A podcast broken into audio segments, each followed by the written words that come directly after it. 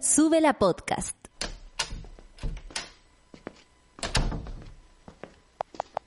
Sonido listo. Pantalla completa. Batería cargada. En regiones, en el metro o fuera de Chile. Aquí comienza Sube la mañana. El día no parte sin café con nata junto a Natalia Valdebenito. Porque el nuevo Chile se construye con información y nuestros sueños. Advertencia. En este lugar nos reímos a pesar de todo. Buen día, monada. Estoy aquí, he vuelto, estoy recuperándome y recuperada bastante, mucho más que lo que vieron el viernes. Honestamente, el viernes fue uno de los días más difíciles de esta enfermedad que no es COVID, comprobadísimo porque me lo tomé muy en serio, como ustedes me conocen, así que PCR de la nariz, de la lengua, hasta el anal, me ofrecí, pero no, no, no quedé.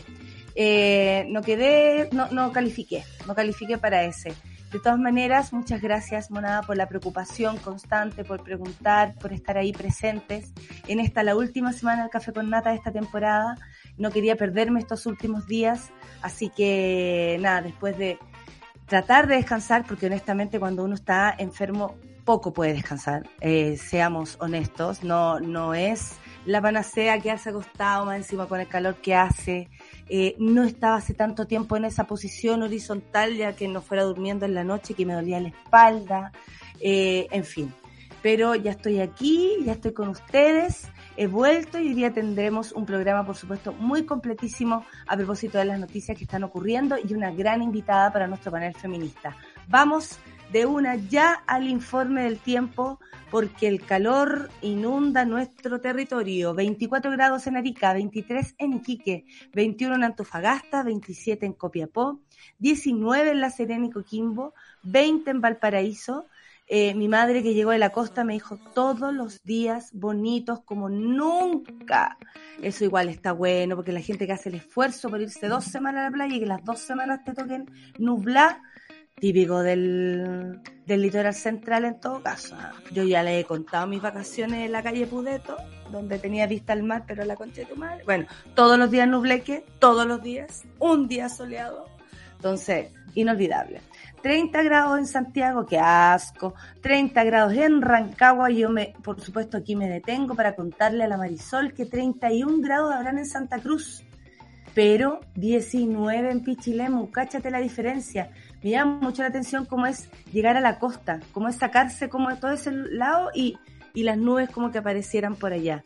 Fuerte la temperatura en Santa Cruz también, de la cordillera a la costa, de la costa al mar y toda la costa.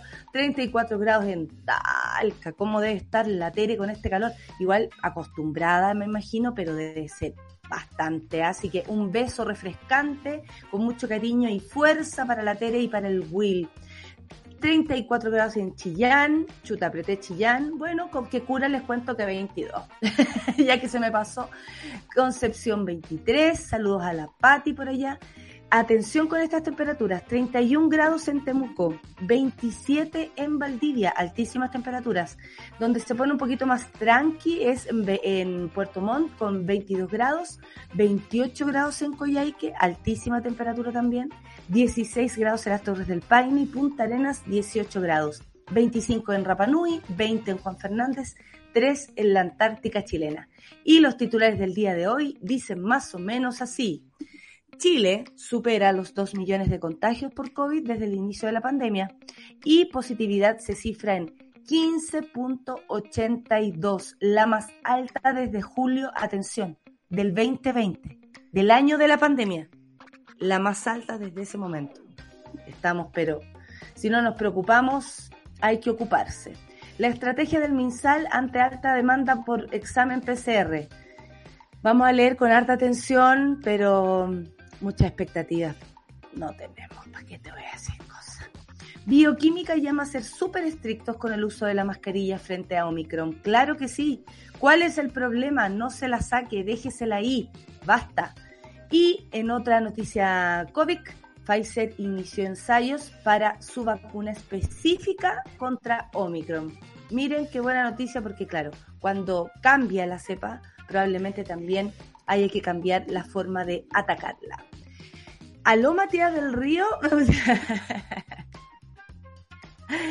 Indulto, comisión define y despacha delito que incluirá el proyecto. Ah, ya. Eh, lo que pasa es que el otro día Matías del Río hizo una entrevista, y yo no sé si ustedes se dieron cuenta, pero él estaba preguntando, a propósito del indulto para los presos de la revuelta, si le preguntó a Giorgio Jackson, que a todo esto se bailó, pero se bailó el costillar con los cabros y ya, te voy a decir que hasta la Connie Santa María quedó. el otro día estuve, ya que estuve en la iglesia, me pelaron a gente famosa entre esa, la esa. Me dijeron, es terrible, terrible. Oh, pero las voló Cecilia, oh, las voló Diana, las voló... Un encanto, me decía el gallo. Oh, yo, y yo ahí caguineando, enferma y todo, pero caguineando igual, para traerle a la monada eh, eso, ese tipo de detallito que nos gustan. Bueno, el otro día cuando le tenían que preguntar a Jojo Jackson a propósito del indulto eh, o de lo que se pretende hacer, llegado al gobierno, por ejemplo, bajar la categoría de, de, mm, eh, de prisión a propósito de la ley de defensa del Estado, eh, le decían, correrá lo mismo, Matías del Río muy serio, ¿ah? correrá lo mismo para los carabineros que...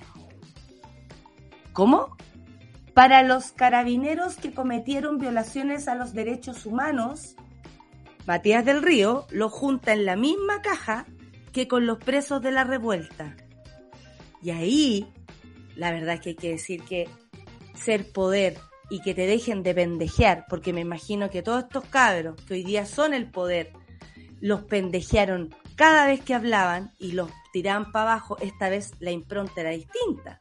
Entonces Giorgio con mucha delicadeza y además muy, eh, muy, muy consciente, muy, muy certero, muy, con mucha escucha, le dijo, lo que tú dices no tiene asidero alguno qué tiene que ver primero una cosa con la otra. Y después hizo un buen comparativo de los carabineros que hoy día están con prisión o con algún tipo de, de juicio a propósito de las violaciones a los derechos humanos. Dijo, ¿cuántos son? ¿Cinco? ¿De todo lo que pasó? Matías del Río no sabía dónde meterse porque yo creo que nunca le habían dado la explicación tan buena sin decirle, usted, usted, ¿qué dijo eso? En fin. Corte Interamericana de Derechos Humanos presenta informes sobre violación a los derechos humanos durante el estallido social en Chile. Es un documento muy interesante, eh, bastante fácil de leer además y queda clarísimo todo. Aquí lo vamos a comentar.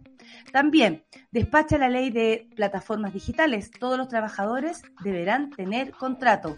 Uh, está la escoba, está la escoba. Salen contratos, salen contratos. En otra noticia, Francia castiga con cárcel las terapias para convertir a los homosexuales. Un aplauso cerrado para esto, porque francamente no puedo creer que sigan existiendo este tipo de lugares que son al final un castigo. O sea, si Francia los castiga a ellos, esto es tortura, esto es castigo. ¿Cómo se les ocurre hablar de reconversión? ¿Qué les pasa?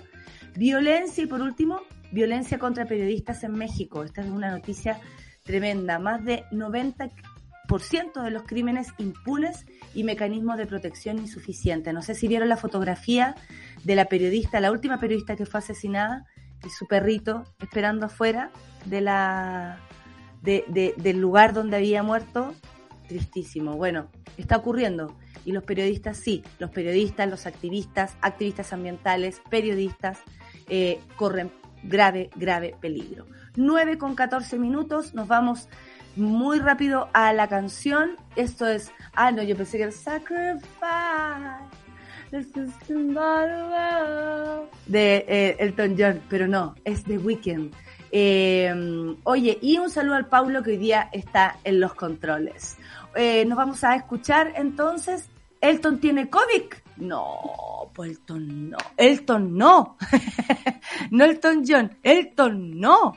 Ya, vamos a escuchar Sacrifice de The Weeknd y después comentamos todo con la solcita aquí en Café con De vuelta.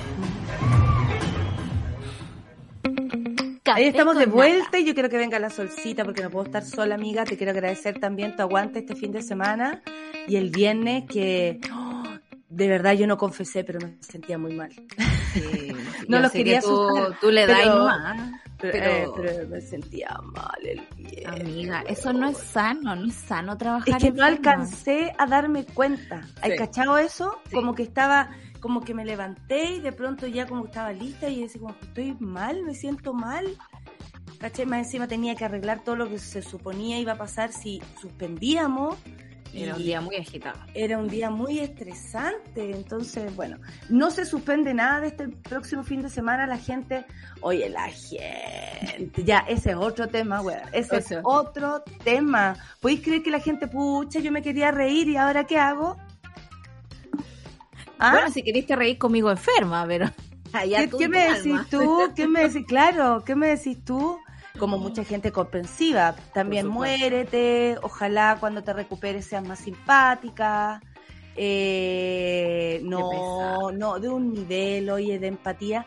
Y decirle a la gente de Concepción y Chillán que lo del fin de semana y que por qué no estaba escrito en ninguno de los comunicados, porque aquí es donde uno dice, le faltó Montserrat Soto, mi profesora de, de castellano. Faltó Montserrat Soto. Hay que leer bien y leer hasta el final. Si a usted algo le interesa, lea. Lea. Al final decía, no he dicho nada de los próximos shows porque todo sigue igual. Y la gente puede creer que me llaman desesperados de Concepción porque las personas estaban devolviendo la entrada. Me estás, me estás. A mí me da risa porque... Si quieren su plata de vuelta está bien, porque a lo mejor la necesitan para otra cosa, ya, perfecto. Pero no se ha dicho nada, pues por favor, la gente. Vaya a la fuente original, lea hasta el final. Eh, a la gente le tuve que decir, lea hasta el final, lea hasta el final, lea hasta el final. Bueno, y las funciones del último dato, las funciones de, San Ginés, no, no, tengo fecha para regendarlas porque tengo todo el verano ocupado ya, entonces no, no habría sido posible ponerlas en otro lugar. Eh, pero les recuerdo que en marzo hay fechas en Santiago en el Nescafé, así que pueden recuperar ese dinero y si quieren, por supuesto, comprar una entrada para el Nescafé. Y eso ya están disponibles, amigos. Por supuesto, están disponibles incluso en la boletería del teatro. Me voy a aplicar entonces porque la otra vez yo quería ir hoy al de ¿Qué te ayer. A tú? Yo me aplico. Usted sabe que yo compro mi entradita porque a los amigos hay que apoyarlos. No, pues. ya viste, me va a venir la Charlie. Me va a venir la rabia. Me va a venir la rabia. Como, imagínate, yo que tengo tantos amigos que escriben, me regalarán todos sus libros. No, pues ni un brillo. Uno compra libritos. Algunos sí, pero se me adelantan, se me adelantan, salen de imprenta y llegan, ¿cachai? pero si está en librería, yo voy a la Sobre todo si saben que tú los vas a leer, porque ¿cuántos libros se deben regalar y que no se leen? En cambio ellos saben que tú los vas a leer, y eso es importante. Oye, vamos al COVID. El fin de semana que estuve allá en la, en la clínica, porque va eso trabajo me, ¿cómo se llama? Me, ahí me surtí de todas las dudas que podamos tener sobre lo, lo que está pasando, ¿no? Eh, por ejemplo, eh, bueno, que esta variante es muy tramposa, porque al parecer un, un, un, al parecer atención, usted también tiene que conocer su cuerpo, eso lo hemos dicho muchas veces. Los síntomas son parecidos a una gripe. El dolor de cabeza, si es abundante, no debería ocurrir. La garganta, oh, yo tenía la garganta así más. Eh, sí, las amígdalas no, porque tú sabes que yo tengo más temor a la amigdalitis que cualquier otra cosa. Sí, complicado. Cuando era chica, uh, de amigdalitis en amigdalitis. Yo hace ocho, ocho años más o menos tuve una amigdalitis que me tiró cuatro días a la clínica eh, así internada. Tenía la amígdala y voy a decir algo muy feo para ahora al desayuno. Negras. Oh, Iba gente a mirarlas. Hay que cuando entran los, aquí los estudiantes que vengo con 30 claro y entran cinco buenos y te abra la boca y uno ahí como material de estudio eso sucedió son tan grandes que no me las sacaron porque deben protegerme de todo lo que pasa claro. más allá. Hablemos de COVID. Los casos de COVID en el país van al alza, razón por la que los exámenes PCR también han aumentado. Eso sí, voluntariamente, ¿ah? lo que más decían es que voluntariamente la gente se está haciendo PCR y eh, por las vacaciones. Atención, inventan, las personas inventan síntomas, me decía el caballero de la clínica. que es que para poder hacerse, ¿por qué no te lo hacen? Para no pasar por la consulta, pero yo pasé por consulta, entonces ahí por supuesto que claro, ahí te era otro el sistema. No llegué solo a hacerme el PCR. ¿Sabéis lo que está pasando? Y es a propósito del cambio de nomenclatura que hizo el ministerio, ¿no? Que ahora uno es como alerta COVID, no es contacto estrecho. No te puede pasar nada si andáis de contacto estrecho.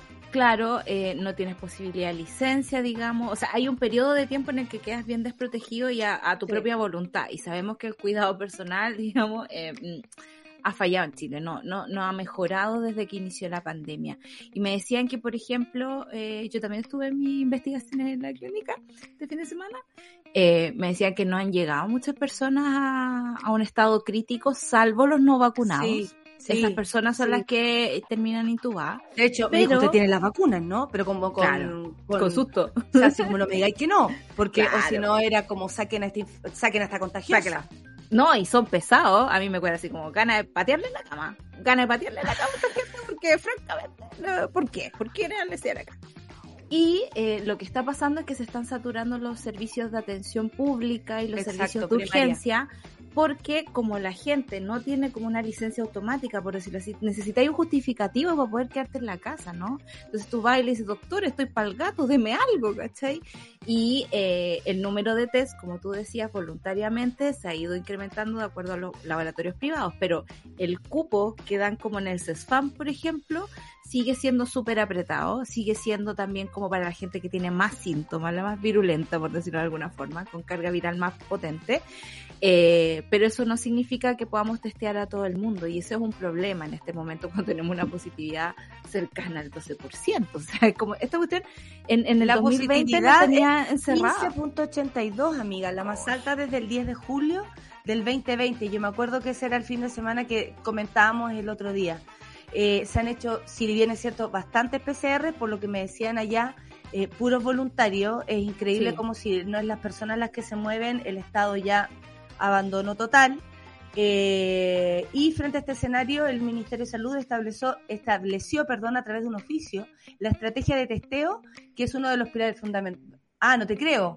No te creo, no te creo. Al respecto, con el fin de potenciar y seguir fortaleciendo dicha estrategia, se instruye que todos los establecimientos públicos y privados habilitados por la autoridad sanitaria y entidad delegada realicen test con antígeno en personas sintomáticas o asintomáticas. Ahora, el test de antígeno, lo sabemos, no es suficiente porque te puede dar negativo y el PCR positivo. Si un test de antígeno, decían ayer, es positivo, dese por positivo. a usted tenga o no síntomas y se guarda siete días, porque a todo esto, yo cuando expresé mi test, mi test, oh, anda de test, dando de test, el de la saliva. Este no, este uno se mete el hisopo por la nariz, terrible. No, amiga, no. No, no, no, no. Ustedes saben que yo, la última vez que me hice un PCR, lloré desde la católica hasta mi casa. Lloré. Ay, yo quedé así como. no, si la cuestión, francamente, te llega el hipotálamo. O sea, no me vengan con cuestiones, no, que vamos a estar y la. Pero lo que más, lo que más me, gustó es que la señorita que me, le tocó hacerme, porque entraron como, bueno, saludo a todas, eh, entraron como ocho personas Primero investigar si era yo la que estaba allá adentro y eh, una me hizo, no, la galla no me no sentí como me la metió por el otro lado. Lo voy a decir de ese modo. Como que dije, ¿ya me hizo los dos? Sí, ya le hice los dos. Papá, papá. Y fue así como, ¡Eh! ¡qué habilidad, hija! Pero cuánto, también conversé con la doctora y me decía que ella tuvo que dejar de trabajar cuando vio fallecer a un chico de 26 años que llegó caminando, luego fue intubado y a los días después falleció. Y yo le dije, ¿tú tienes un hijo? Sí, de 26. Entonces, como, y puta que importante conversar.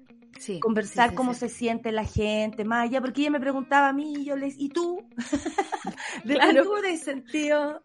¿Cómo, va el turno? Le pregunto yo a la jefe. ¿Cómo va el turno? Oye, está? Oye, ¿está pelado acá? Sí, me dijo, pero aquí tuvimos hasta gente hospitalizada. No, si yo estaba reporteando, amiga, no me iba a perder esa oportunidad. obvio. Bueno, además para saber cómo están de ánimo, ¿no? Porque a diferencia de los años anteriores, donde estaban no se podía ni hablar, no se podía ni hablar. Ahora pueden conversar sobre el trauma que fueron estas dos últimas Exactamente. temporadas. Mira, Marcela Potting, infectóloga de la red de salud UC Christus, señala que como todos los, todos los test tienen falsos negativos, entonces la indicación es que si da negativo el test de antígeno se repita.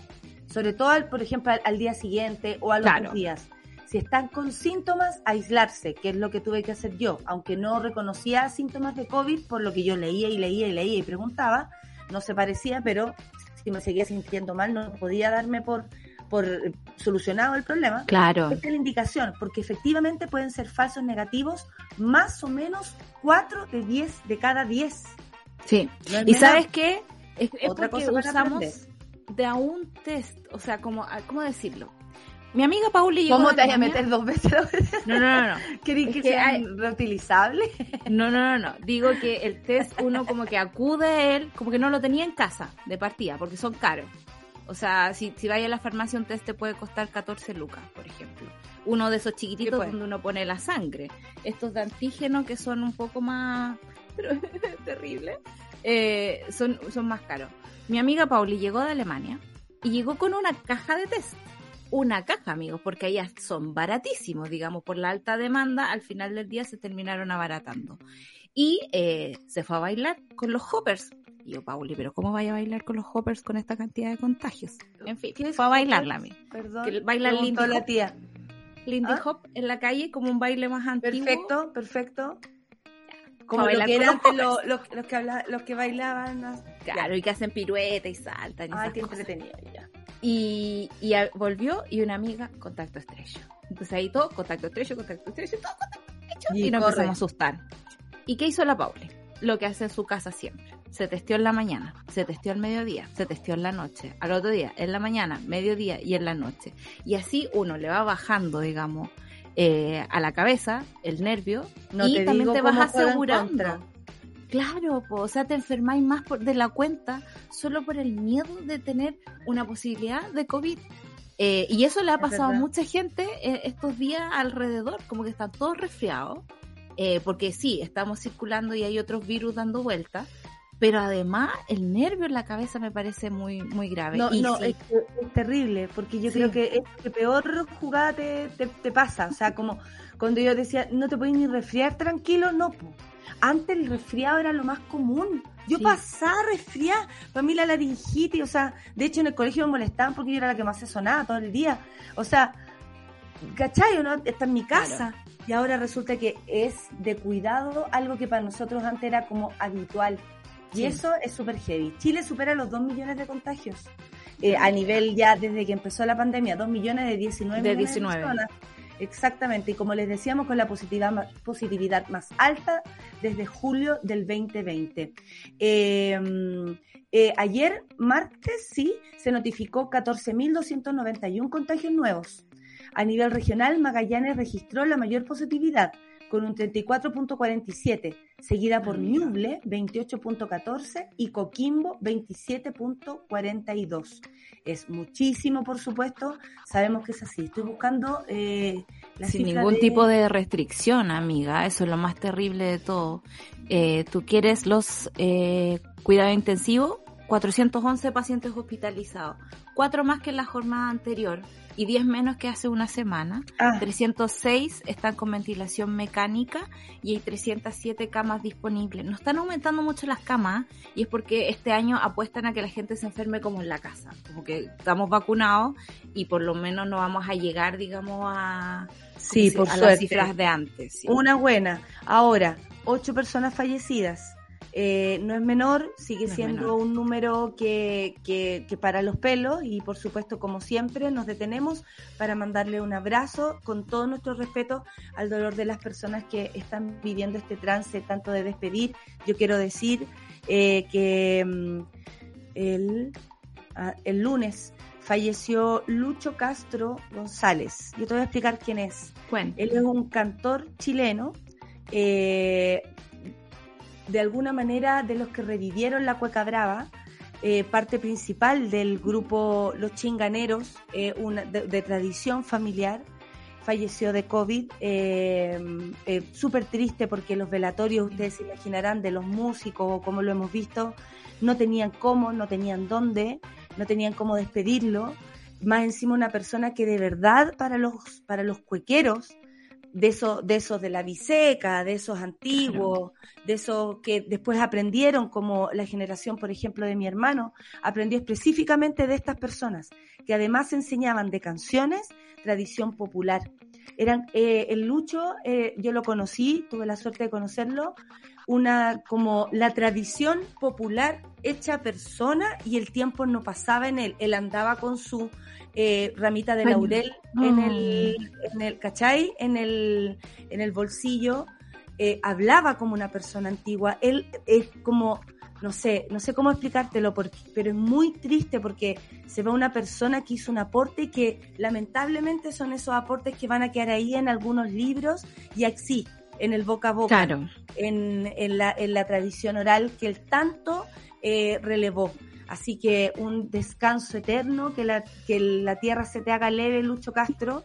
Y acá siempre te vamos a seguir recordando y cantando. Gracias por tu generosidad, por tu buena onda, eh, por enseñarle a tanta gente. Y qué rico tener la posibilidad hoy de decirlo y de despedirlo. Eso quería decirte, amiguita. Creo que todos tenemos por ahí alguien que ha fallecido de COVID, sigue falleciendo la gente de COVID. Y, y bueno, es muy triste y sobre todo para todo el ambiente de la cueca de esa cueca de, del barrio, ¿ah? te estoy hablando de, de, la que no, no, no de la aquí ayúdeme usted compadre, no, no estamos hablando, estamos hablando de la cueca de, de, la de verdura, dirían allá, de la de verdura, de los yoyamos del, del Enaki. Así habla, así habla el, el Lucho, así que... Qué lindo. Nada, gracias por existir también. Tu paso no fue en vano, te lo puedo asegurar. Solcita, podemos seguir hablando de vacuna, que sería lo último que nos quería de este, de este espacio. Y lo de las mascarillas, amiga, que solo tengo que acotar una cosa. Había eh, visto una entrevista de Karina Bravo del Laboratorio Textiles de la USACH hace un tiempo. Eh, aquí enfatiza que hay que ser súper estricto con el uso de la mascarilla y es verdad, la mascarilla está siendo muy, muy, muy eficiente en estos momentos.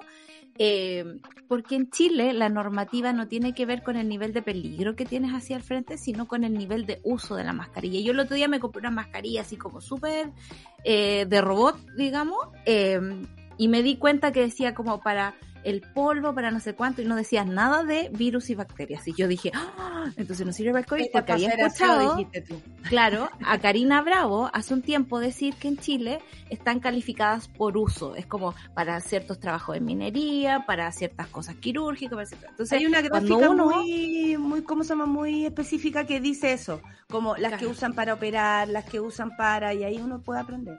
Claro, así que si puede abastecerse de N95, que son las que están siendo más efectivas para Omicron, úsela, eh, que no se le empañen los lentes como al, al, al Prezi cuando va a las entrevistas, pónganle aquí quizás un, un, un scotch de estos quirúrgicos, una cosita para que no se les empañe eh, y vivamos tranquilos, digamos, eh, incluso en lugares abiertos con la mascarilla porque la cosa está muy brígida, trígida por estos días. Esperando que la Pfizer, que el laboratorio Pfizer haga la vacuna para Omicron especialmente. Son las 9 con 36 y nos vamos a escuchar música, por ahí gritar un temazo. ¿De qué estamos hablando? Sacrifice para otro sacrificio para Elton John. Mejórate, Elton John. Que se mejore. Que se mejore. Que se le mandamos toda la fuerza, toda la fuerza a Elton John.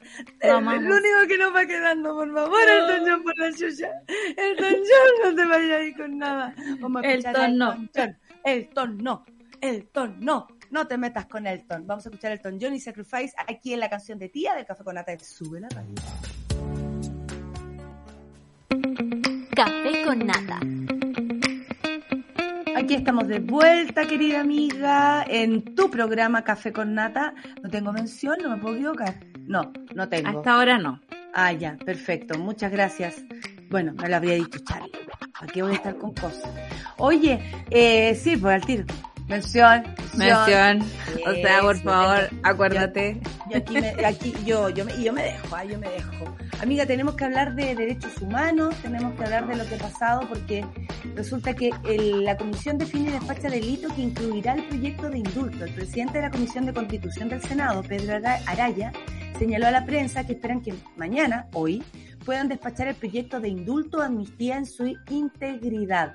Durante la presente jornada calificada de intensa por varios parlamentarios, uy, trabajar, La instancia se centró en definir cuáles serán los delitos que se deberán considerar dentro de la iniciativa. De esta forma, se votó y determinó retirar el texto legislativo los crímenes relacionados con maltrato de obra a carabineros y policías eh, eh, y el delito de homicidio frustrado. Bueno, todo lo que sea grave yo creo que entra en parte de, en un juicio, todo se debería ver, ¿no? Si aquí no se está pidiendo libertad porque sí, se está pidiendo juicios justos y a tiempo. Eh, Cosa que no ha ocurrido, digamos. a pesar de que toda la gente dice que son puros delincuentes ya condenados y francamente eh, no es así. Exactamente. Eh, bueno, que según ellos dicen fue una discusión bastante dura y compleja, por ese artículo es que el corazón del proyecto fue despachado. Por otro lado, la prensa sobre la fecha que se espera para el proyecto pueda pasar la sala del Senado, que tú sabes que ahí es donde cae todo, eh, mañana podrían despachar por hoy el proyecto en su integridad. Lo que queda por determinar es la fecha en que se pueda solicitar la amnistía. Y después son normas de carácter procesal que no debieran tener mayor discusión. Claro que sí, porque si es estaba protestando y lleva dos años preso, ¿de qué estamos hablando? O lo mismo que se explicaba el otro día, hay personas que si hubiesen, por ejemplo, por, ejemplo cometido un, un delito de, de no sé, de dañar alguna propiedad privada, ya pasaron dos años. O sea, tú ya viviste en prisión preventiva lo que era tu condena. Eh, y eso también hay que tenerlo claro. Eh, hay hartos puntos acá, me gustaría pasarlos porque no me, no me parece menor considerando el interior el estado en que se encuentra la iniciativa. Podrían solicitar esta amnistía a los condenados por los siguientes delitos. Atentados y amenazas contra la autoridad. Oponerse a la acción de la autoridad pública o sus agentes. O sea, correr de los pagos, en el fondo. Interrupción y, de, y circulación de las personas o vehículos, es decir, parar el tránsito para hacer una protesta. Desórdenes públicos, lo cual también se podría considerar como una protesta. Incendios solo con daños y sin peligro de propagación. daños, exactamente, daños, eh, lo que estábamos hablando, de, de dañar una propiedad cuasi delitos, dirigir reuniones tumultuosas. Vamos cabros para allá porque algo oh My gosh. Oh my gosh. Lesiones leves, alterar el orden público, falta de respeto a la autoridad pública, falta de obediencia a la autoridad, uh, uh. ocultación de identidad en control investigativo, creo que muchos lo hacen eh, precisamente para, eh, para protegerse de alguna manera, y amenazas a carabineros o miembros de la PDI. Así que atención porque el número de, de presos de la revuelta podría disminuir considerablemente eh, tomando en cuenta estos puntos. Así es. Eh, a propósito de lo mismo, ¿no? La Comisión Interamericana de Derechos Humanos presentó un informe sobre las violaciones a los derechos humanos durante el estallido social en Chile. El documento, un saludo a don Carlos, el documento hace énfasis en patrones de violencia y uso excesivo de la fuerza, que resultaron en la pérdida de cinco vidas por acción directa de agentes del Estado y 26 en el marco de las protestas así como cientos de heridos, en particular con, lesiones oculares. Eh, a mí me llamó la atención de lo que leí ayer sobre este informe, era que este, este, esto es como, es inédito, es inédito las violaciones a los derechos humanos, por supuesto, surgidas en el, en el, en el estallido social, pero es inédito también este informe porque no se hacía desde la dictadura. Imagínate. Y eso fue como, wow, a los tiempos que hemos vuelto, o a los tiempos que volvimos en esa época, para tener que tirar mano a algo que a lo mejor ya se pensaba como superado, pero imposible superar aquello si hay impunidad. Por lo cual esperamos que este, al menos este informe sirva de algo para mí. Claro, y, creo que la impunidad es el tema clave, porque en el fondo, eh, así como los derechos de las mujeres, lamentablemente en términos de derechos humanos no hay ningún derecho ganado. Es como algo que se tiene que revisar, que los estados además a propósito de la, de la, de la Corte Interamericana de Derechos Humanos le han hecho las sugerencias de que tienen que presentar garantías de cumplimiento, garantías de educación a la población y cuando vives años, años en impunidad, eh, permitiendo que las policías hagan lo que quieran, eh, lamentablemente tenemos una pequeña chispa, como fue el estallido, y esta cosa se desbanda, como que todo se eh, bota a la basura. Entonces uno tiende a pensar que lo anterior no fue ningún progreso, sino que fue que estaban calladitos nada más. Esa es la sensación que me queda a mí. Me gusta este informe, eso sí, porque es súper claro, ¿no? Eh, habla de, por ejemplo, mm, en los tratos torturas, usos desproporcionados de la fuerza que sufrieron algunas personas manifestantes durante el estallido social, además de los abusos sexuales cometidos durante las detenciones. Es algo que si uno mira en contraste, como los delitos que están ahí en la lista de la, de la ley de amnistía, o de indulto de los presos de la revuelta, que es como eh, levantar una barrica versus las cosas que realmente hacen los agentes del Estado, con la soberanía de las armas, con la desproporción de la fuerza, uno queda de verdad así como entendiendo que la justicia no es tan justa, que la cosa no es igual para todos, que no todos somos ciudadanos de la misma categoría. Y para eso sirven los organismos internacionales como la Corte Interamericana, que a través de esta relatoría eh, salen de, del eufemismo, ¿no? Y nos dicen claramente las cosas que están pasando, sin posibilidad de que por acá nos hagamos los lesos, ¿no? Eh, yo creo que después del trauma que resultó ver a las policías actuar de la forma que actuaron, quitarle la vida a las personas, porque aquí el informe lo incluye, eh, uno como que hace como, ay, ya, ya pasó, como que ya, ahora volvemos a la normalidad, nos subimos al metro y seguimos igual. Y no, po, la cosa sigue igual. y la Araucanía sigue igual. Ah, Piñera el otro día hablando esa cuestión sobre los pesos de la revuelta, la gente que quemó el metro. Perdón, no sabemos quién quemó el metro. Y eso ha sido es que lo encuentro, es una pesadilla constante. No, y además es una, mentira. Sí, y estamos frente a personas que se convencen a sí mismos de las mentiras que se inventaron para poder eh, seguir siendo gobierno, eh, a quien también le salvaron el culo, como el presidente Piñera, eh, y que usó las fuerzas. Eh, yo, yo, yo utilicé una firma, oye, en, un, en una de ah, no, no, era un proyecto que, que ya alcanzó las firmas, parece, están obligados a, yo ya discutirlo. yo, utilicé la firma. Eh, oye, al respecto, el documento señala también que la fuerza potencialmente letal, y esto es para ir aprendiendo, amigues, ¿ah? muchos no sabíamos eh, yo creo, de, de derechos humanos. Era, era una mm, generación o, dos generaciones que no habían vivido ni por el lado de la dictadura, eh, ya sea por recuerdos o por lecturas. Pero esto que vimos, eh, ¿por qué nos sorprendió tanto? Porque era repetir, pero al mismo tiempo no tener idea qué mierda estaba pasando.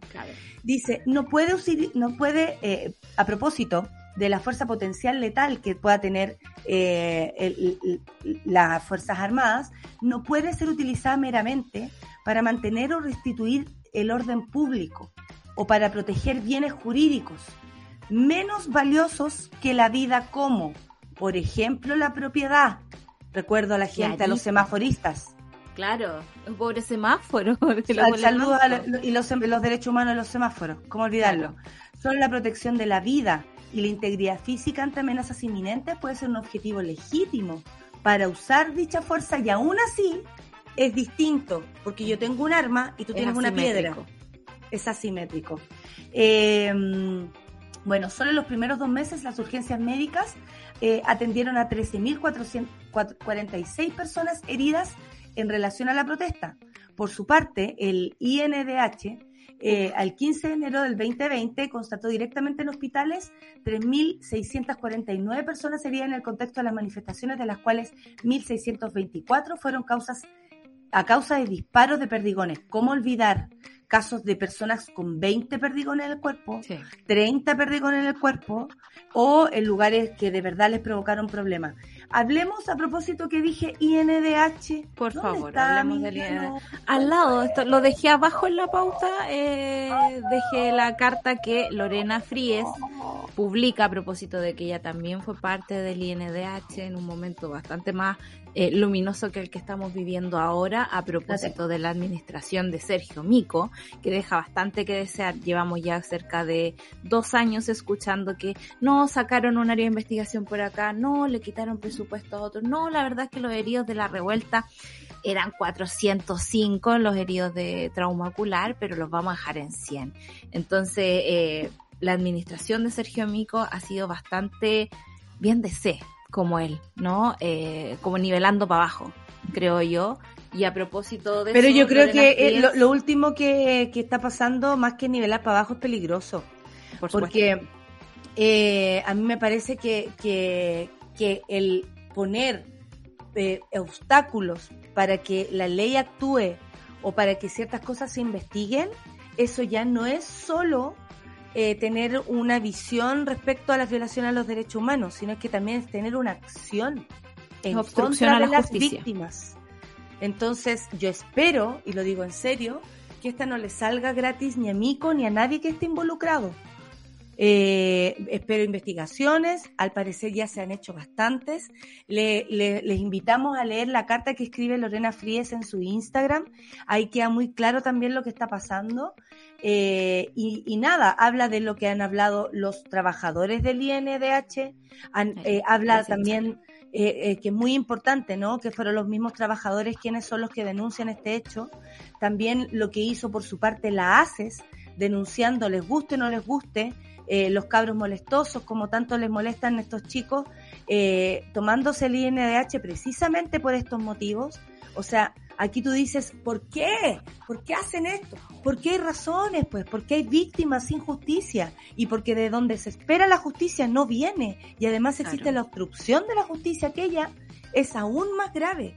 Sergio Mico, espero que de verdad eh, tengas eh, la forma correcta de defenderte, pero que no libres de algo, si cometiste este delito, eh, que no libres de esto, porque lo, el daño hecho es demasiado grande y venido de una institución que tiene que cuidar los derechos humanos, es peor aún, porque es, donde tú vas a buscar ayuda, viene la contra. Y eso es triste, es como ir a denunciar a los pacos y que te devuelvan donde tu agresor. Es exactamente lo mismo y no puede haber ese tipo de poca diferencia entre carabineros, que sabemos todos los problemas que tiene, con una entidad que cuida los derechos humanos. Oye, amiguita, tenemos que retirarnos a nuestro próximo bloque porque mm, no vamos a mentir. ¿ah? Ayer tuvimos, eh, yo igual vine con el mismo outfit, ¿tú? Yo también, pero me, cambié de ciudad, así que no mismo. Dije, voy a hacer la continuidad. Y dije, pero ¿para qué si estoy... Lo hice, lo hice igual. Imagínense que detrás de la, de la Sol hay muchos libros. ¿Ya? Claro, eh, es, Santiago, es Santiago. Es Santiago. Ahora lo van a ver. Estuvimos conversando con María, María Elisa, Elisa, Elisa Quinteros. Quinteros, perdón. María Elisa Quinteros, la nueva presidenta de la Convención Constitucional, así que estamos muy felices. Fue una gran conversación y los vamos a dejar porque nosotros estaremos enfermas, estaremos complicadas, tendremos problemas. Estaremos de día libre. Estaremos de día libre, pero esa entrevista no la íbamos a perder por nada. Así que nos vamos a una pausa y nos vamos con música Sí, caía la noche de Miranda para recibir a María Elisa. De verdad fue una gran conversación, así que monada, atentes, porque ya viene el, panel feminista acá con Corporación Humanas en el Café con Nata de Sube la Radio.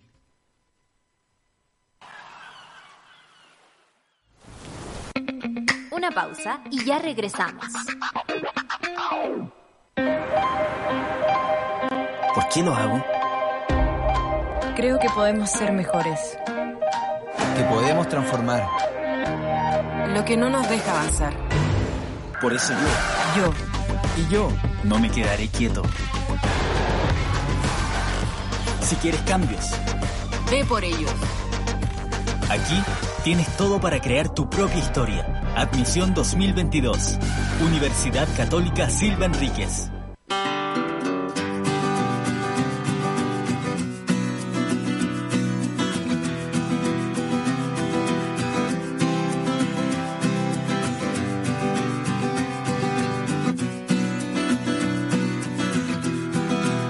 Relevante de este programa, más allá de la capacitación, es la empleabilidad, que luego ellos puedan quedarse en esos lugares o en la red que integra este programa de gastronomía social para que puedan acceder a puestos de trabajo en el futuro. Estas son las típicas eh, acciones que son de win-win, porque vamos a poder tener acceso a jóvenes que van a estar capacitados con competencias, así que eso eh, lo valoramos mucho. Tengo buenas noticias, nuestro objetivo es generar empleos y en uno de los restaurantes de las 10 personas que están estudiando o formándose ya les han dado 6 empleos, o sea, 6 de 10. A mí se me ponen los pelos de punta porque finalmente es lo que ocurre. Quilicura Teatro Juan Radrigán regresa presencial del 5 al 30 de enero. Disfruta lo mejor del Teatro Nacional y la participación de grandes actores y actrices. Claudia Di Girolamo, Francisco Melo, Héctor Noguera, Paulino Urrutia, Natalia Valdebenito y muchos más. 28 funciones, 12 sectores, entrada liberada. Revisa la cartelera en quilicurateatro.cl. Invitan Municipalidad de Quilicura y su Corporación Cultural. Auspician Municipalidad de Quilicura y BCI. Teatro Juan Radrigán, la cultura como la queremos. En Súbela, las mujeres nos tomamos la mañana para comentar lo que nos gusta, nos despierta y nos conmueve. Para conectarnos, informarnos y reírnos. Todas, todos y todes.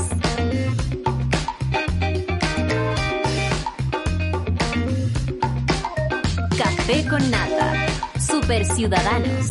Satélite Pop. Caceritas. Acompáñanos de lunes a viernes desde las 9 a.m. en Sube la Mañana. Nos vemos y escuchamos desde subela.cl y a través de nuestra app.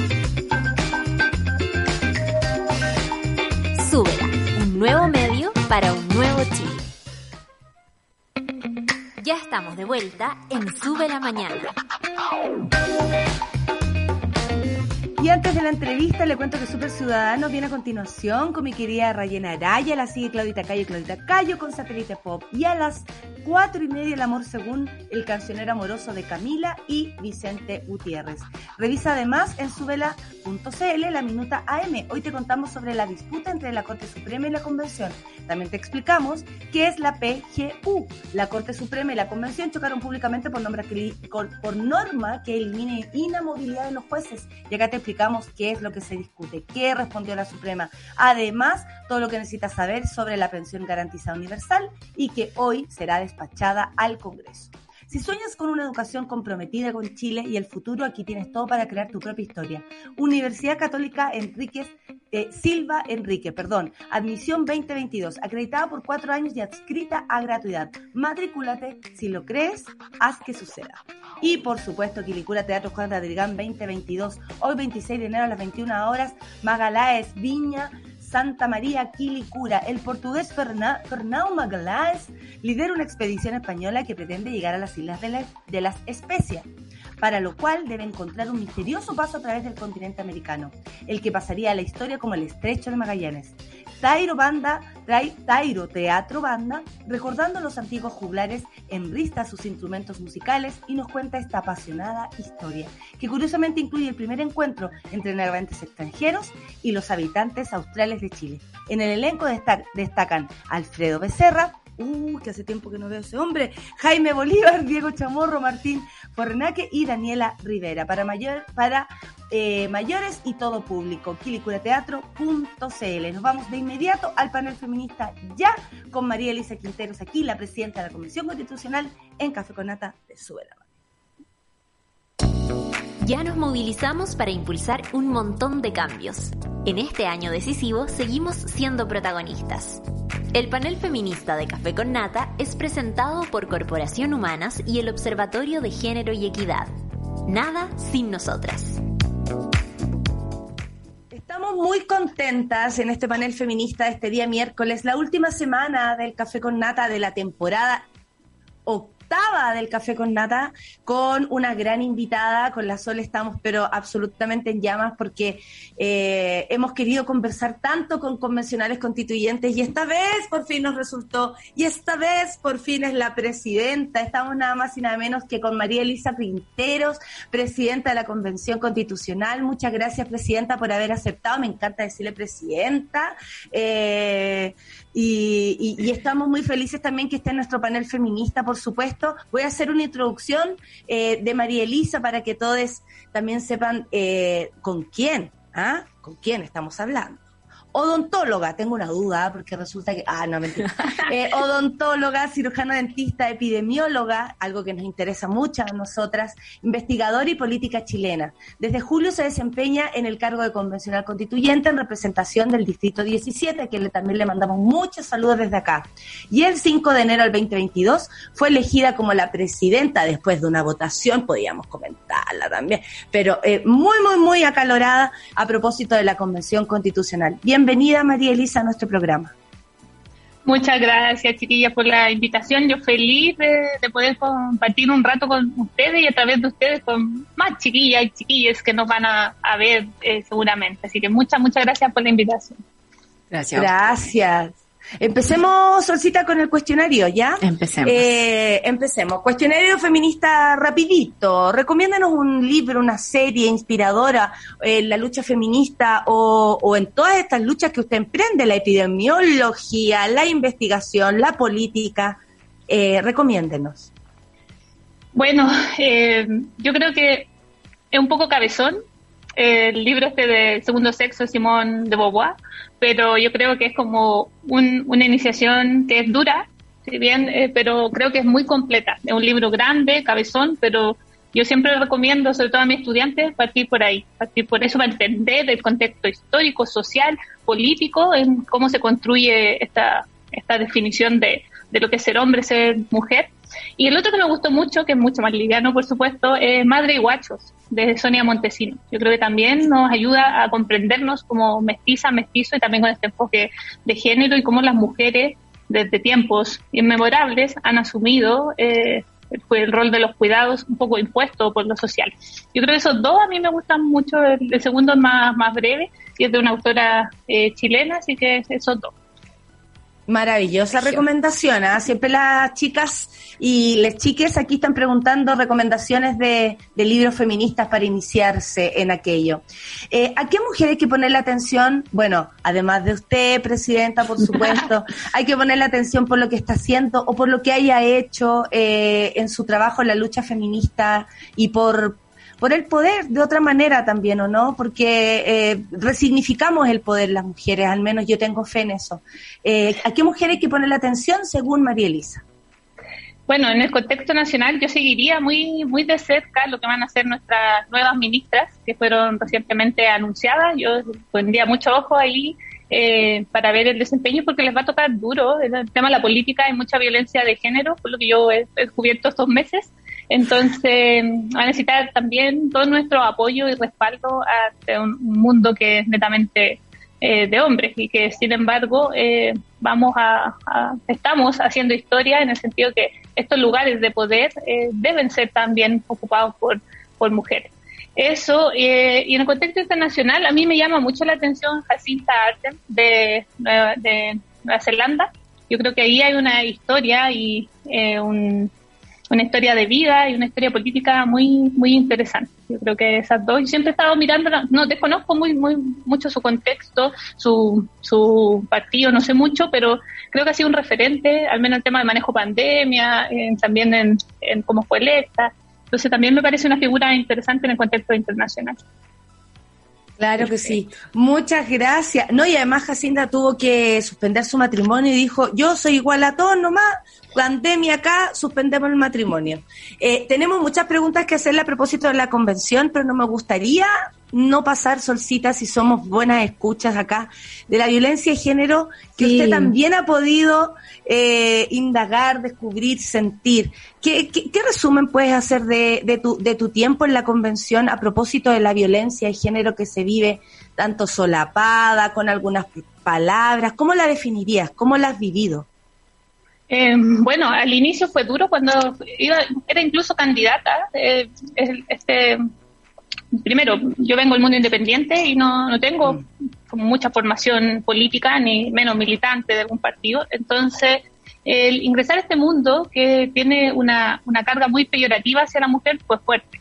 Yo creo que lo primero es mi, mi humilde consejo a todas las mujeres que van a empezar esta, esta carrera política es informarse bien, consultar. Hay organizaciones eh, que apoyan este proceso eh, político o las labores de las mujeres, porque lo primero es ser consciente y saber la violencia a la que se va, vamos a estar sometidas, solo por el hecho de ser mujer y estar en política. Eso yo creo que identificarlo y tener una buena red de apoyo y de contención, porque esto, en la medida, creo yo, que más participación femenina exista, esto, esto va a ir siendo disminuyendo. Entonces, yo creo como, como para protección de nuestra salud mental y poder afrontar de, buena manera necesitamos apoyo. Aunque uno, uno piense que tiene todas las habilidades, que no le importa este tipo de violencia, que no está ni ahí, yo creo que es muy importante el apoyo también de otras mujeres y también la experiencia eh, vivida y saber que es algo que es parte de la sociedad, que no es nada personal,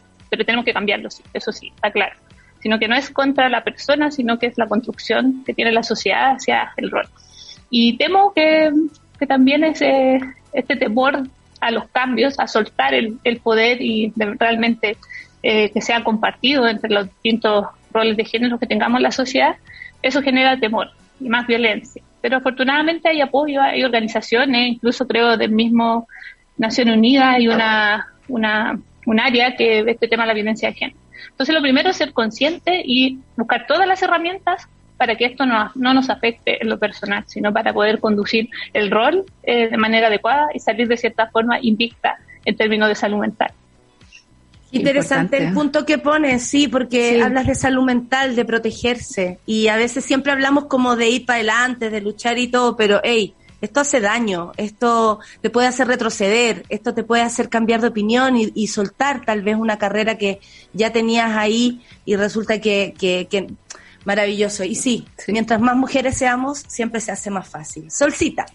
Sí, yo, bueno, me imagino que eso también va a estar, va a ser parte de la discusión misma de la convención, ¿no? El tema de la violencia hacia las mujeres, no solo pasar por el hecho de que sea naturalizado de una forma espantosa, sino comprometerse para la protección de las mujeres y su resguardo para que cumplan, digamos, con la plenitud de sus vidas.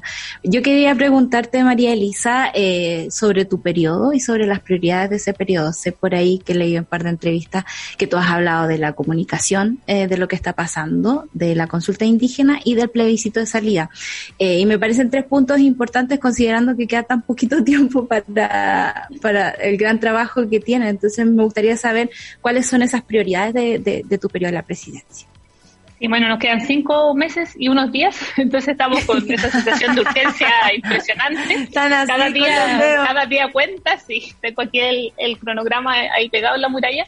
Eh, y bueno, creo que priorizamos muy desde el tal vez el sentido común con el vice el primer día cuando ya nos, saludamos, nos abrazamos y bueno, estamos juntos en esto y hay que avanzar. Eh, teníamos coincidíamos en estos tres puntos, porque hay muchos más, pero tenemos que concentrarnos en lo que realmente eh, necesitamos resolver por la urgencia del cronograma.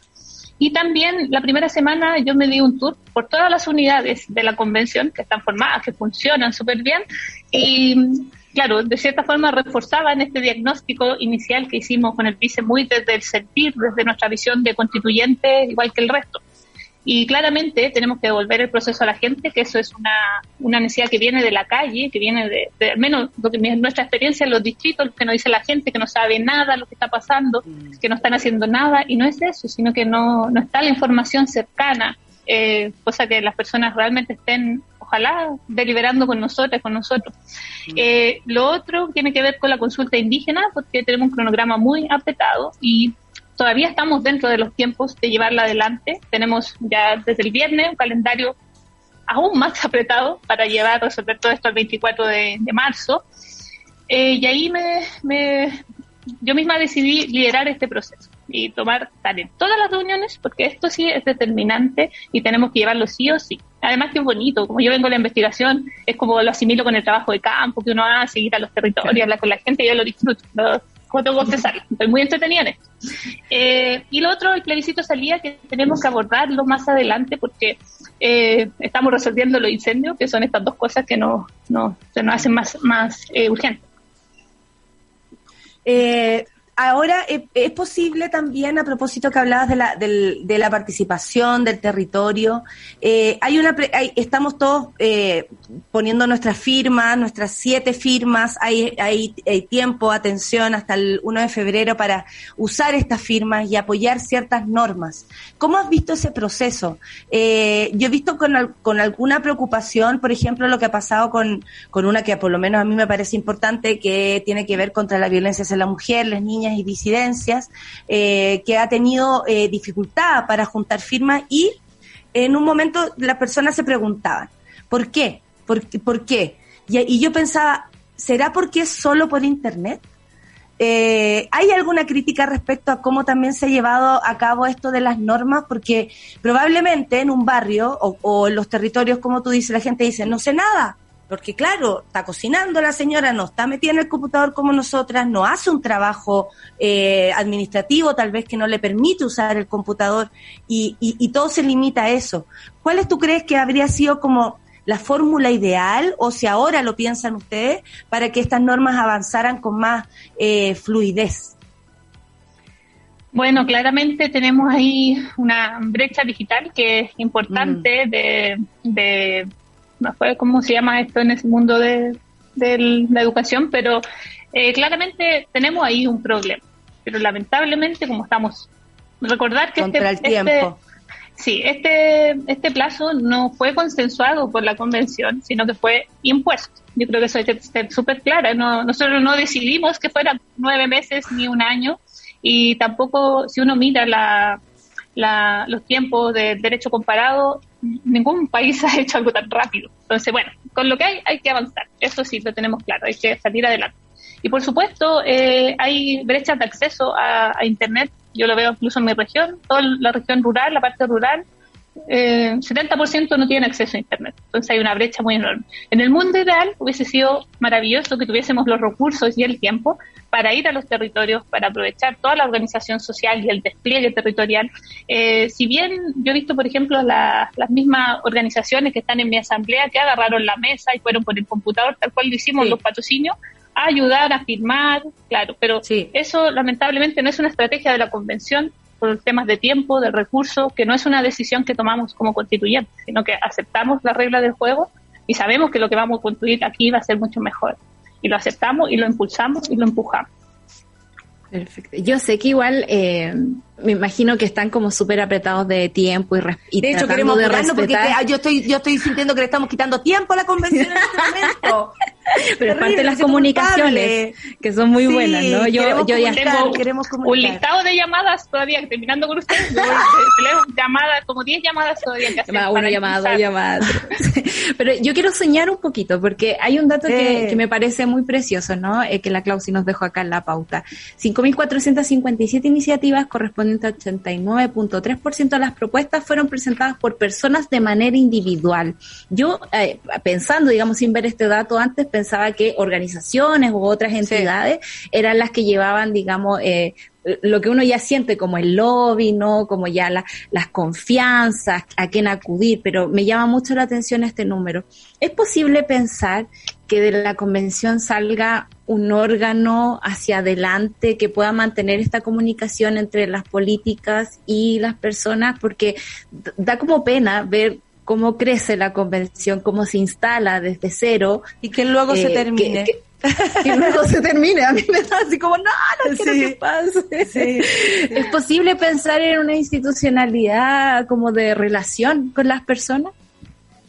bueno, como constituyente del Maule Norte, no como presidenta, pero puedo meter en estos temas, pero sí como constituyente eh, también tenemos un mandato de, de, mi asamblea, desde mi región, de incorporar el mecanismo de democracia directa. Eso yo creo es muy importante. Ojalá, así como seamos como Uruguay después en el futuro, ver esta iniciativa popular de ley, donde nos organicemos un grupo de personas, vamos a la calle, juntamos firmas, qué sé yo, presentamos, pedimos ayuda al abogado o la abogada que nos ayude a redactarlo y lo presentemos con los patrocinios correspondientes al Congreso para que sea considerado y sea puesto en tabla. Es un mecanismo de democracia directa que, creo que esto sirve de precedente, incluso la iniciativa popular de norma. Y también está, hay otro mecanismo que tiene que ver con los plebiscitos. Eh, siempre está el sueño de ser como Suiza, que plebiscitan todo. Quizás mucho, pero una cosa intermedia, qué sé yo. pero sí está claro que todas estas cosas que hacemos en la convención son precedentes para el futuro, eso lo tenemos muy claro. Y todo lo que aquí se hace va a ser parte, por supuesto, de la historia, pero también de los cuerpos legales, de todas las leyes que van a que van a venir, que van a buscar el espíritu de la ley en lo que hicimos en este proceso histórico. Entonces, yo tengo esperanza que espero después estar haciendo leyes populares, proyectos de ley y juntando las firmas de en Talca con el tiempo, quién sabe, pero sería maravilloso.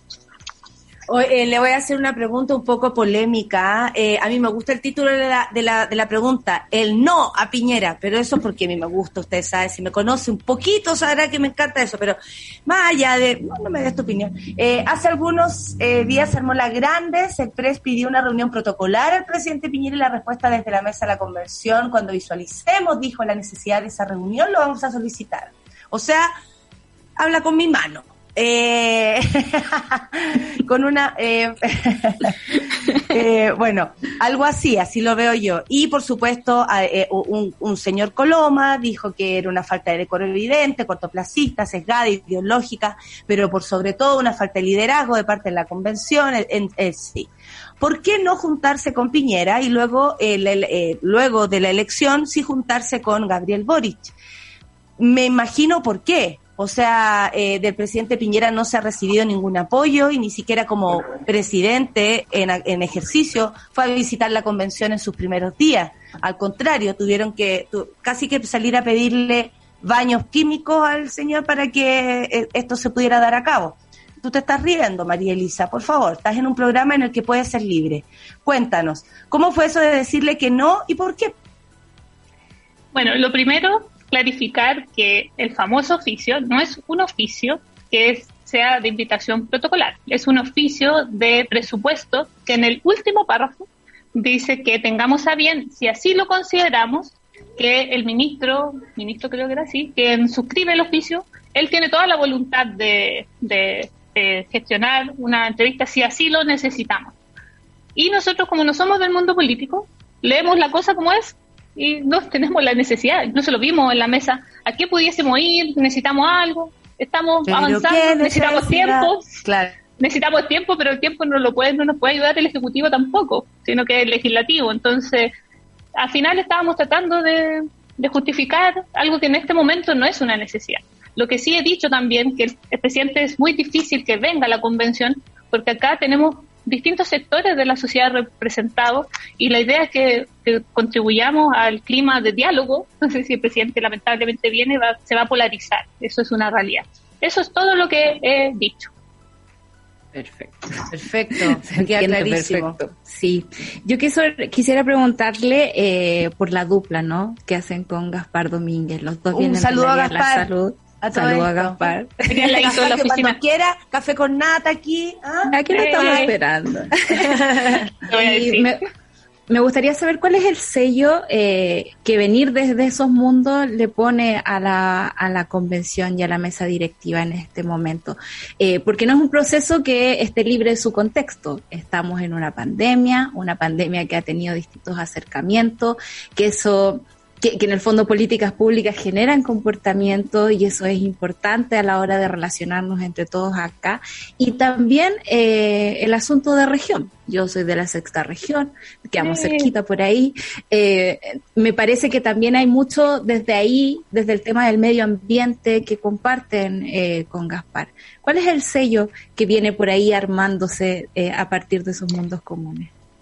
Bueno, lo primero eh, obedece, claro, a esta mirada de lo rural, porque ambos, yo trabajé muchos años, en la, ocho años en el mundo rural y Gaspar todavía ejerce en ese mundo. Entonces tenemos este sello de lo descentralizado y la necesidad de, esto y también de considerar las distintas realidades, porque el convencional es muy distinto y sabemos que en las regiones es otro mundo.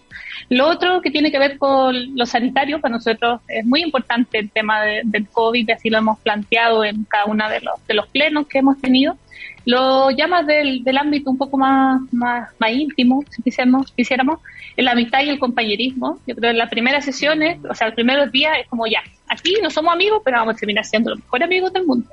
Porque nos necesitamos, necesitamos estar cuadrados y para eso lo único que necesitamos es ser honestos. Que las cosas que nos digamos sean totalmente transparente y que porque no pasó mucho al inicio que alguien decía una cosa del otro y le decía que yo dije tal cosa y Gaspar me decían que Gaspar dijo tal. Entonces siempre triangular y eso es parte de la confianza y compañerismo que, necesitamos. Y lo otro es el tema de la conexión con las bases. Pues nosotros estamos permanentemente yendo, ahora no, pero en nuestro territorio, hablando con la gente, haciendo cabildo. Entonces tenemos esa visión directa de la gente común eh, y silvestre y sencilla que ve el proceso muy lejano. Entonces esa conexión con la realidad eh, yo creo que es un sello muy importante.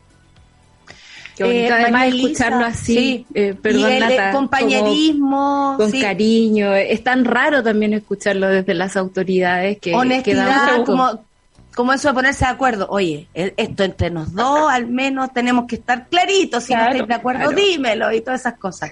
Nosotras nos hemos bautizado acá como las lateras del coronavirus, porque no hemos soltado el, el coronavirus, no hemos dejado de decirle a la gente que esto existe y que debe cuidarse. Y no podemos dejar pasar a una epidemióloga por nuestro programa sin preguntarle qué opina de lo que está pasando hoy con la variante Omicron y en cómo esto también se ha tomado eh, de parte del gobierno.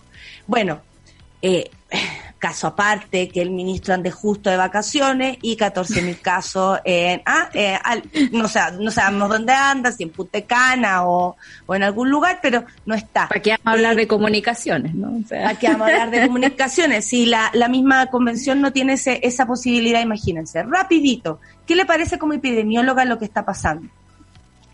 Bueno, en términos generales es preocupante el alza, los escenarios de proyección de, los casos cada vez se ven más, más oscuros, estamos en un aumento mucho más alto. Afortunadamente ha ido aumentando la, tasa de vacunación eh, y eso nos protege, nos protege de qué? De, colapsar la UCI, esperemos que, no lleguemos a eso, pero también hay mucha gente que, que está en la UCI que está con ventilación mecánica, entonces la invitación a las personas a extremar las medidas. Yo sé que es latero, que llevamos mucho tiempo, que estamos cansados, pero tenemos que pensar en esta nueva definición de enfermedad que apareció en octubre, que es eh, la COVID persistente. Hay gente, nosotros lo recibimos incluso en la Comisión de Derechos Fundamentales, que nos costaron su caso, que después de haber eh, adquirido COVID, sanarse, están con dificultades respiratorias, no pueden caminar, no pueden trabajar, y eso también trae una serie de repercusiones en la familia, porque imagínense, ¿Cómo, ¿Quién paga esas licencias? Es un diagnóstico recién, hay mucho estigma, hay que flojo, que se cansa, no sé qué. Pero todo eso atribuido a, las secuelas del COVID. Entonces, yo siempre digo, yo me he cuidado tanto, tanto, tanto, salí de mi casa a esta convención, básicamente. Eh, entonces, es a cuidarnos, porque también hay evidencia de, trastornos en, en, lo cognitivo. Entonces, hay muchas cosas que no quiero asustar a la gente, pero sí hay medidas de prevención que tienen que ver con la distancia, lavado de manos, uso mascarilla, vacunación, eh, manos limpias, alcohol gel, que son súper sencillas, ventilar, y eso es la base. No podemos poner todo el esfuerzo sanitario en el tratamiento, sino que tiene que ir en la prevención y en la promoción, que es mantenernos los que estamos sanos, eh, sanos en el tiempo. no queda nada, nos queda nada un mensaje para la monada del café con nata, usted como presidenta de la convención, María Elisa Quinteros, que ha sido un gusto tenerla por acá. Bueno, eh, nada, muchos cariños, eh, invitarle a informarse y también ayudar a informar. Yo creo que es muy importante, este proceso no costó tanto, nos costó tantos años, nos costó también eh, varios, varios daños a nivel ocular, muertes de personas, entonces no podemos soltarnos ahora Sé que la cosa compleja se ha institucionalizado, que es parte, me parece, de cómo se vive esto, pero ahora viene lo más entretenido. Entonces, ahora sí se pone bueno, que ahora vienen los derechos, lo que va a quedar, la salud, las pensiones. Entonces, estar atentos, si hay que estar aquí afuera, afuera estarán, no sé, invitarles, porque necesitamos volver a involucrarnos porque este proceso es de todas y de todos. Aquí nosotros nos tocó escribirlo, ponernos lateros con los reglamentos, pero lo que va a salir de aquí va a definir la sociedad de aquí a 40, 50 años. Entonces, la invitación es no soltar el proceso y después que lo terminemos, también seguir insistiendo para que las leyes se vayan creando en función de lo que estamos consensuando. Perfecto, muchas gracias María Elisa, un gusto conversar contigo, esperamos no sea la última vez. Gracias por su tiempo, eh, nos sentimos hasta un poco culpables. Un saludo a Gaspar, a todos los equipos, a todos los constituyentes, menos a Tere, pero bueno, eh, y a hay que reírse, hay que reírse. Un abrazo, María Elisa, un abrazo sobre todo a tu equipo y sabemos que están trabajando duro. Nosotras creemos en la convención, vamos a seguir eh, comunicando sobre esto y esperamos que le vaya muy, muy bien, por supuesto. Este es el final del, del panel feminista del día de hoy. María Elisa Quintero con nosotros. Muchas gracias. Un abrazo. Chao, chao. Ya nos movilizamos para impulsar un montón de cambios. En este año decisivo seguimos siendo protagonistas. El panel feminista de Café con Nata fue presentado por Corporación Humanas y el Observatorio de Género y Equidad. Nada sin nosotras.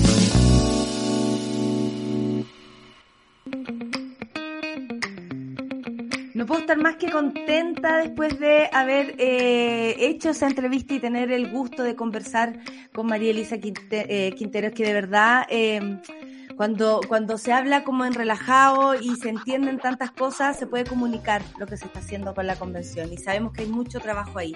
Me quedan unas menciones para terminar el programa. Les cuento que Quilicura Teatro Juan Radrigán 2022 eh, como ustedes ya saben, entre el 5 y el 30 de enero todavía quedan algunas fechas, se llevará a cabo esta nueva edición del tradicional encuentro maravilloso teatral allá en Quilicura, cumpliendo con todos los protocolos sanitarios vigentes porque además es al aire libre, estrenos y los mejores montajes del 2021 se presentan de manera abierta y con acceso liberado con enfoque feminista, preocupación por la diversidad, la ecología y los adultos mayores. Quilicura Teatro Juan Radrigán 2022, 12 sectores de Quilicura gratis y para más información en Quilicura y si sueñas con una educación comprometida con Chile y el futuro, aquí tienes todo para crear tu propia historia. Universidad Católica Silva Enríquez, admisión 2022, acreditada por cuatro años y adscrita a gratuidad. Matricúlate, si lo crees, haz que suceda. Termina el programa el día de hoy, me acompaña la Sol para despedirnos, ¿eh? Sol, Sol, Charlie. Charlie de lo rápido. Solcita, despidamos, no. Despidámonos de este programa maravilloso. Sé que me siento bien porque significa que estoy ya, ya, ya sanando. Sanando. bueno, amiga, me alegra mucho. No es bueno estar enfermo. Estos tiempos han sido rudos, así que me alegra que estés con salud. Sí, y le quiero agradecer a toda la monada que me acompañó porque eh, sin sus eh, saluditos, preguntas, ¿cómo estás, eh, Mona? ¿Cómo estás? El amorcito. El amorcito, sirve, sirve, de verdad que sí, la energía buena sirve mucho porque, uy, si te contara también, andan desatados los bots. Bueno, pero los monos también y de puro amor. Así que cuídense, monada, mascarilla, ya lo dijimos, la mejor manera para protegernos. Vacunas vacunas, por favor, ahora ya empieza la cuarta dosis, muchas personas ya de, los servicios médicos se están vacunando, eh, además también vienen después eh, la comorbilidad, eh, quienes tienen aquellos problemas, entonces atentes porque con más vacunas vamos a estar más protegidas y sabemos que, bueno, Café con Nata no es antivacuna, así que nosotros les vamos a decir. Y aunque crean, ay, no te pagan para darle. No, no me pagan. Yo me vacuno nomás, amigo. Me vacuno. Me vacuno a, diferencia de ti, yo no me muevo por la plata, nada más. No. es que te proyecta, ¿no? Proyecta, proyecta. Claro, no te proyectes, bebé. Terminamos el programa del día de hoy y mañana volvemos con uno de los últimos programas del Café con Nata de la temporada. Así que nada, nos preparamos para la próxima, para volver en marzo. Y Solcita, muchas gracias por esta mañana. Nos vamos. Se acaba el café con nata.